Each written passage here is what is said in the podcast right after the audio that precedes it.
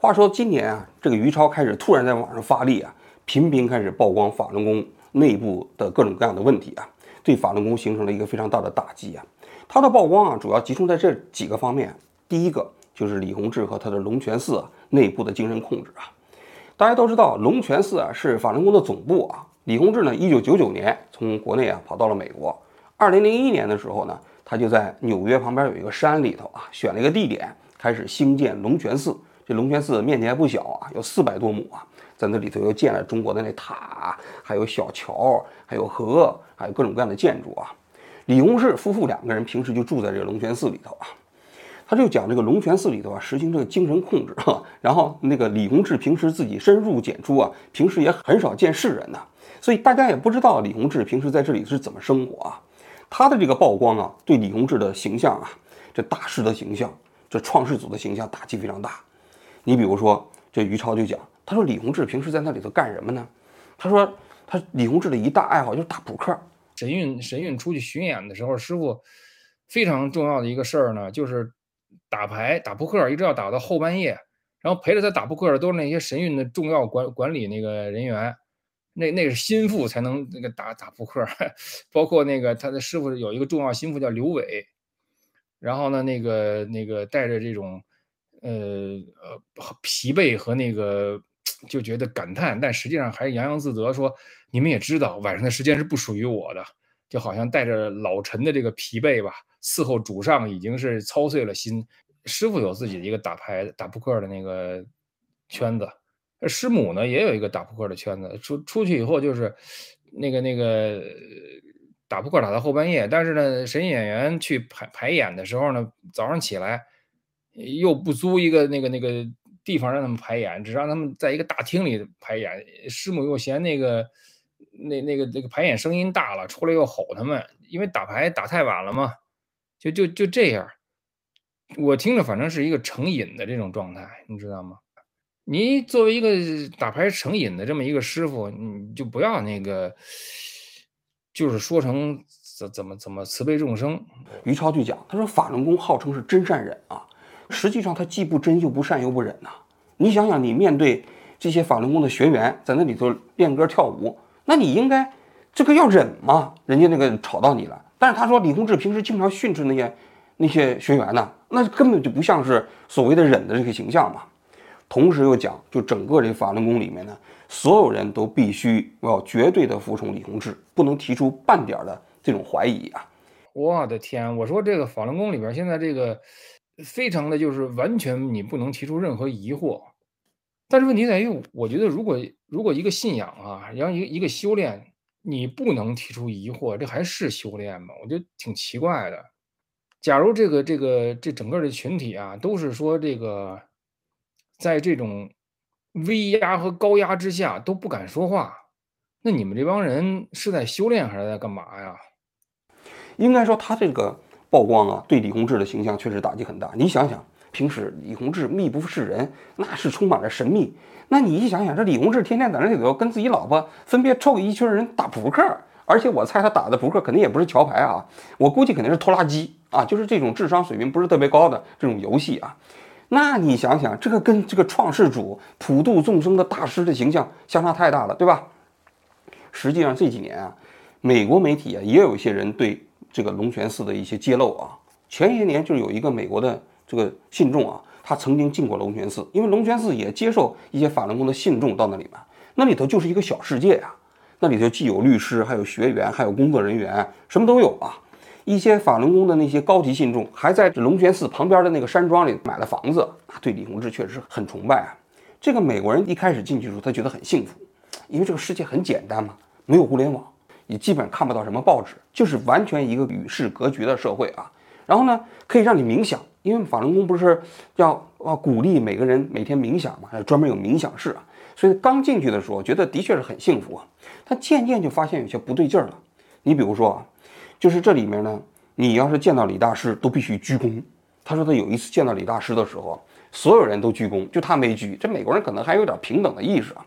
结果他就发现，至此之后很多人就不理他了。因为什么呢？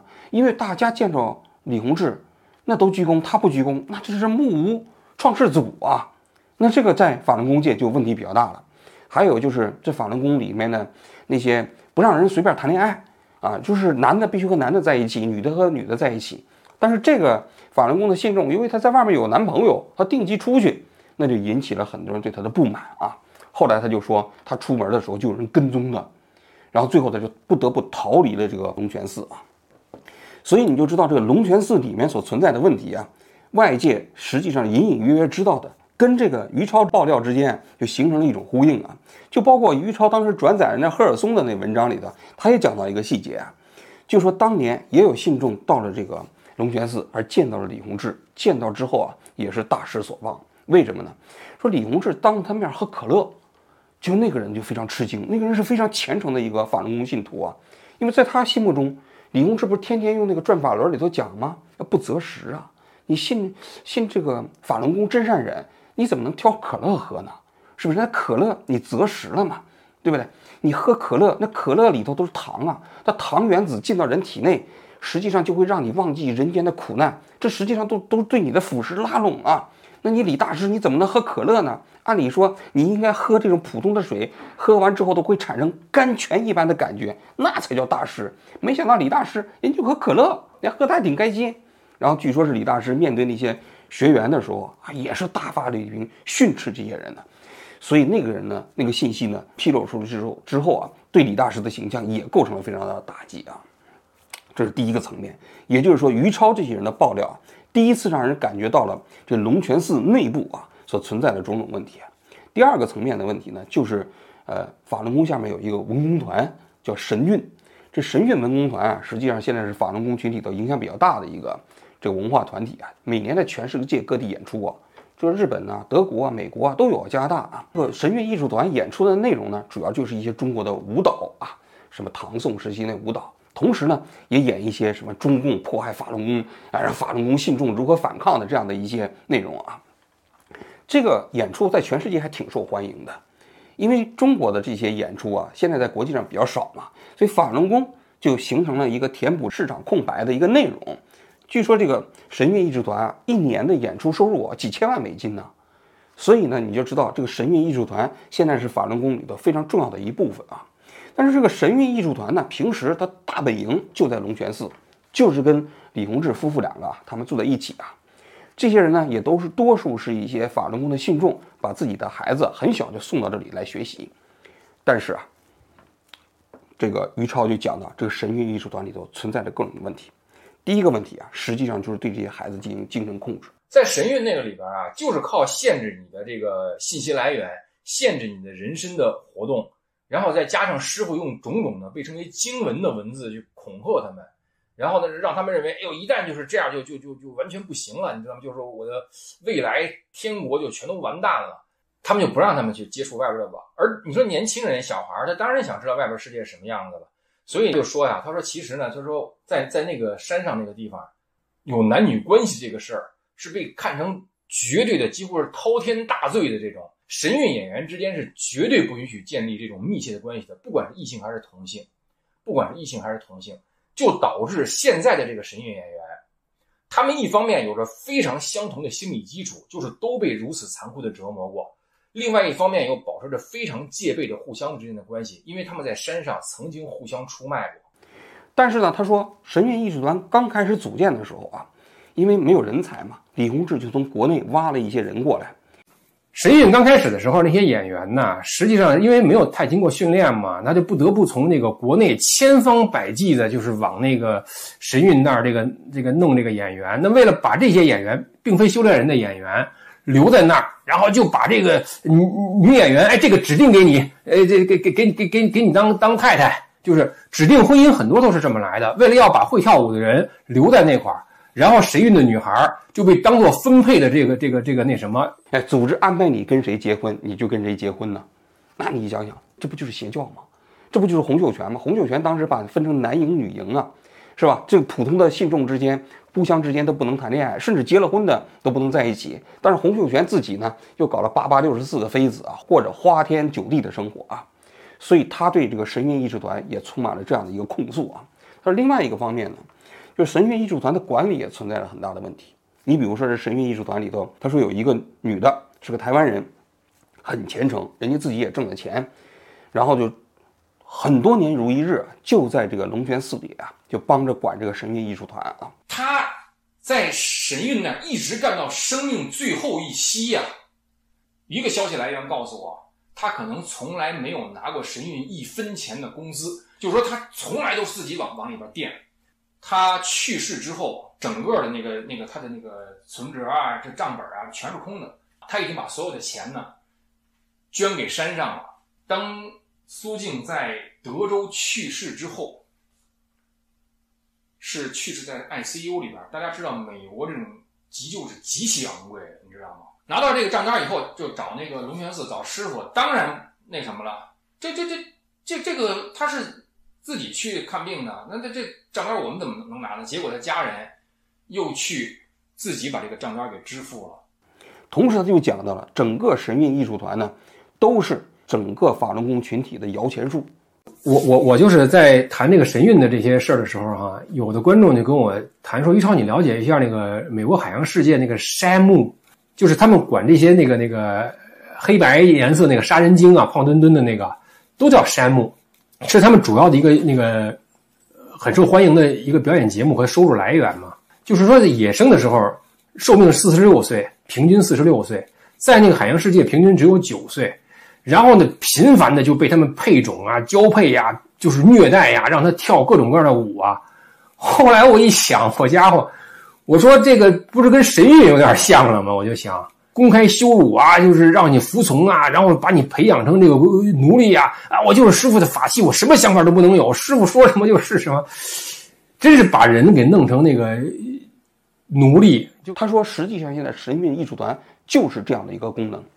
一方面啊，塑造一个所谓的公众形象，同时呢，就是给法律工具体源源不断的赚钱。第三个层面呢，他就讲到，实际上这次搞那个干净世界啊，就是因为呃李洪志开始认为这个所谓的这些自媒体大 V 啊，开始做大了，做大了之后呢，开始赚钱了，赚钱了之后呢，又没落到李洪志的手中啊。那你想想，这李洪志就心态不平衡了。师傅可能要进一步的，就是把这个媒体的收入啊攥在自己的手里。所以呢，大家看到出现了“干净世界”这个媒体，这个媒体是现在法轮功替代此前唐中所负责的，呃，大纪元新唐人这个媒体集团的最重要的师傅亲自抓在手里的这个媒体机构。你就比如说文昭这样的，是不是百分之五十五归文昭自己吗？百分之四十五归油管吗？对不对？他说文昭的整个团队中间，包括设计的，包括那些粉丝管理的，包括编辑的团队啊，全是法轮功搞的。文昭，你愿意愿意这样吗？你现在那个年薪的那个，就是一年收入，我觉得应该过百万美元，完全可以不这么做。现在眼前的这个师傅啊，不会让你成佛的，你知道吗？我觉得你和你太太都应该明确这一点，这个人不会让你成佛的。他就让文昭把他自己自己的自媒体账号搬到这个干净世界上去。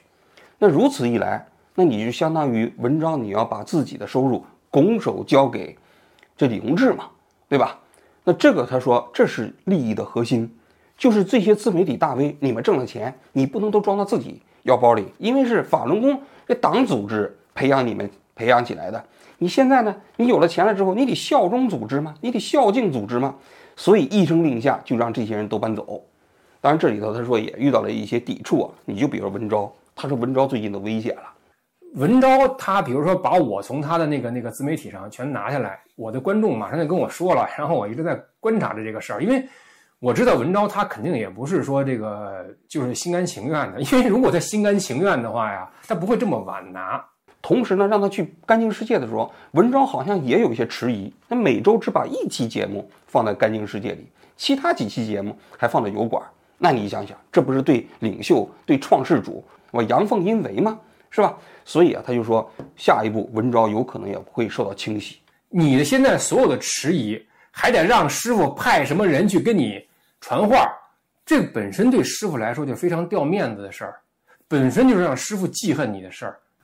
那么，我想说呢，就是说，你对于师傅来说，你的态度不清，就说明你是异议分子。所以他其实在网上还呼吁啊，说文昭啊，你其实还不如自己干，因为现在你在 YouTube 上已经是百万大 V 了嘛，你就是自己独立干，是不是？又能怎么着呢？他们把你的这个收入、你的工作、你的孩子全都攥在手里以后，怎么捏你，你就得怎么叫唤，而且还得叫这个声调高低都得和他一样。文昭，你愿意愿意这样吗？我觉得这不是一个聪明的做法。这是于超啊跟法轮功之间的恩怨是非啊，直到现在啊，双方还在不停的打口水仗。于超动不动呢就开始在自己的自媒体账户上做直播啊，做视频，不断的揭露法轮功啊。这曾曾呢，我看了一下啊，他在这个自媒体上几乎没有怎么讲法轮功的事情啊。当年我去年做法轮功的节目的时候，他还专门出来批判我啊，也是一个虔诚的大法弟子啊。但是法轮功的明慧网专门写了一篇文章叫《陷阱》，专门提到了于超和曾某。这个曾某他们当时说不点名啊，也是怕把这个曾曾的名字点出来之后呢，形成更大的效仿作用啊。但总而言之，你就可以看一下。就现在的明慧网啊，当年都是把这些人当英雄的报道啊，全部都拿掉了。也就是说，他们曾经在法轮功内部的影响力也都不存在了啊。那肖明又是怎么牵扯到这件事情，后来被法轮功给开除的呢？说句心里话，肖明被开除啊，多少有点冤。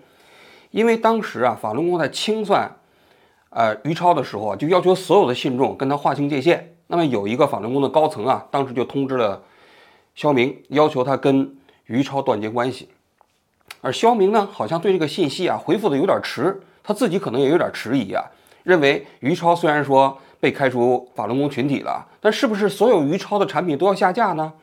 结果就在这个恍惚之间呢，突然之间他就被开除出法轮功的信众了。他说啊，一夜之间，所有法轮功的群呢就把他给踢出去了。过去跟他那些相互关注的法轮功的大 V 呢，也跟他解除关注了啊。所有的广告合同呢，一夜之间也取消了啊。他也被开除了啊。所以他后来呢，就在自己的推特上发了一个帖子，说：“他说这个实际上好像是不太正常，这给人感觉在像搞文革啊。”他说：“其实那个文革时期对人，其实那个人和人之间的私人交易啊，也没有什么干预嘛。但是虽然大家都练法轮功，但你也不能用这个组织的形式干预每个个体之间的相互联系嘛。”他说这个过了，这第一点。第二点，他说于超啊，当时曝光的那些神韵歌舞团的事情啊。他听了之后非常震惊，法轮功群体内部的看法呢，说这事不能讨论，说于超本人的影响力非常低，大家不要管他。但是肖明就问了一句，他说于超啊，虽然说看的人不多，但他想问一句，于超说的那些事情到底是不是真的？如果是真的话，那还跟这个真善染之间有关系吗？但是啊，他说他这个话没有人回答。第三点，他当时说整个法轮功的群体中间。关于那个山上的部分，也就是龙泉寺啊，也也包括那个神韵歌舞团里面那个事情啊，他说通通都不能讨论，通通都不能质疑，因为练法轮功的很多人都说，他说师傅就是神，师傅的说的话就是法，你就听就行了。但是呢，肖明可能是在呃练功的过程中间，逐渐的觉得哈，他说人的理性是有限的，你可能还是无法超越天良啊，所以呢，他在这个困惑之间。他说他要追求真善忍吗？于是啊，他最终选择的是天良。实际上，看完肖明的这段这个声明啊，我大致也就明白了他为什么被逐出法轮功，因为他没有为李洪志的马首是瞻，他没有听师傅的所有的话，他还要保留自己独立的思考，他还要想真正的看一眼法轮功群体内部是不是真的有藏污纳垢，那这个对这个组织来说啊，那就非常危险了。所以把这样的人开除啊，倒也不奇怪啊。那如果你不说真相的话，那为什么不问一问这个于超说的那个是真的吗？这是作为你修炼真善人第一个字儿真，一个起码应该提出的问题吧？讲完了这三个法轮功的叛逆的弟子被开除出教众的故事啊，我最后讲一讲我自己的看法啊。首先第一点，你从这三名法轮大法的弟子被开除出法轮功啊，你就可以看出来，他们整个这个做法啊，通通跟中共的文革是一模一样的。这一点呢，于超讲过。肖明也讲过，大家想一想，文革时期那什么样的做法？那就是老毛当时啊，要不断的纯洁革命，搞个人崇拜。按道理来讲，应该是大家都团结吧？但不是。你看那红卫兵组织之间呢，实际上斗得非常激烈，大家都认为自己才是无限忠诚于毛主席的。其实这几个被逐出师门的法轮功的信众啊，多数人实际上并没有叛教。你比如说于超，他自己还宣称他还要继续练法轮功。肖明呢，他实际上仍然崇拜着真善忍，但是不可以，乙已经被开除了。为什么呢？就是因为这个文革的做法本身呢，他是不允许其他人对这个偶像本身有一丝一毫怀疑的。他们这几个人的共同特点就是，他虽然练真善忍，但他并不认为李洪志所做的所有的事情都是无条件的、必须信服的、必须膜拜的。而且呢，他们还试图睁着眼睛看世界。你比如于超看到了神韵歌舞团里头那么多事情啊，他觉得这个东西跟真善忍的这样的一个，呃，所谓的目标有区别，于是他就说出来了。大家想一想，如果文革期间是吧，嗯，有人到了中南海，看见老毛是吧，天天这个呃也不洗澡不刷牙，然后天天跟那些年轻的女孩子在屋里头颠鸾倒凤，那你想想，他们还会觉得伟大领袖站在天安门广场上？然后那个向着红卫兵招手的时候，那是个剁手吗？不会了吧，是吧？当然了，有些人认为，哎，毛主席这么做也没关系，但终有人会亮出自己的那种残存的良知啊，他对这一切可表示怀疑。其实我觉得这几个人叛教啊，很重要的原因是这个，这是第一点。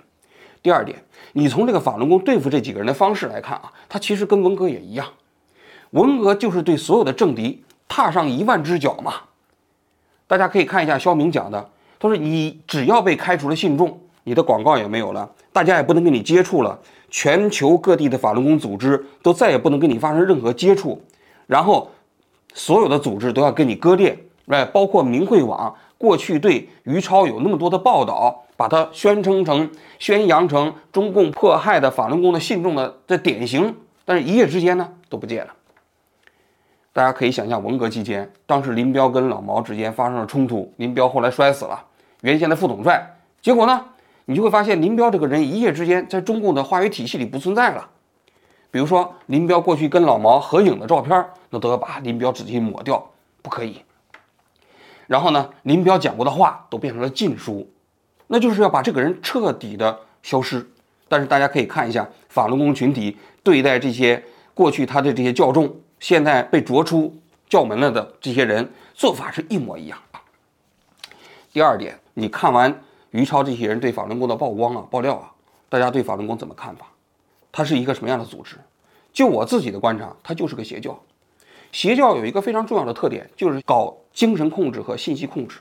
大家可以看一下，那神韵歌舞团那些人就在里面，是吧？也不能谈恋爱，都要听师傅的。然后信息控制也不能用手机，也不能上网，这是现代社会啊。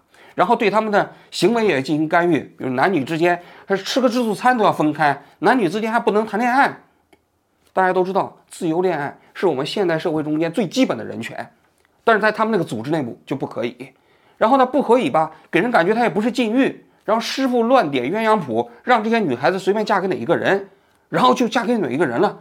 这不是邪教，这是什么呀？